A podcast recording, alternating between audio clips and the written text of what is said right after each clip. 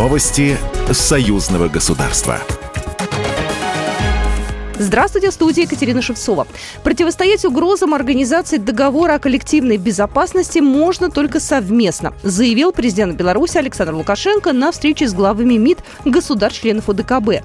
Она прошла во Дворце независимости в Минске. Напомним, российскую делегацию возглавляет Сергей Лавров. Помимо России и принимающей страны, это председательствующая в нынешнем году в ОДКБ Беларусь в организацию договора о коллективной безопасности входит Армения, Казахстан, Киргизия и Таджикистан. Стороны обсудили угрозы, которые исходят исходит от коллективного Запада.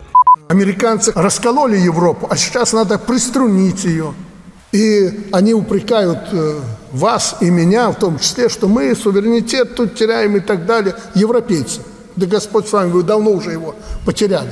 Как можно э, оценить и как можно относиться к тому, что они отказались от дешевых энергоносителей из России и берут 3-5 раз дороже? Это что такое? И они еще упрекают кого-то в потере суверенитета. Какого суверенитета? В повестке укрепление военной составляющей блока и консолидация силовых мер противодействия вызовам современности. Глава государства отметил, что время для организации сейчас непростое и требует максимальной мобилизации для сохранения мира. Целом, анализируя деятельность ОДКБ, белорусский лидер отметил, что организацию порой правильно критикуют за недостатки в решении конкретных проблем. Александр Лукашенко выразил уверенность, что все вопросы будут отражены в повестке саммита глав государств ОДКБ, который запланирован осенью в Минске.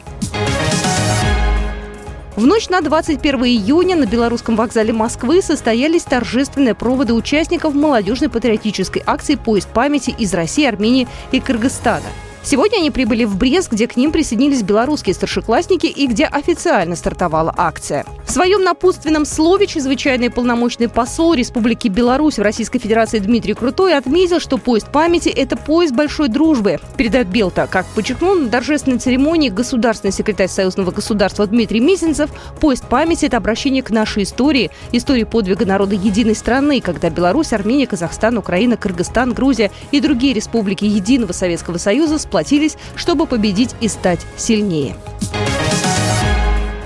Международный молодежный патриотический проект «Дорогами памяти и славы» стартует 22 июня на Буйническом поле в Могилеве и продлится до 29 июня, передает Белта.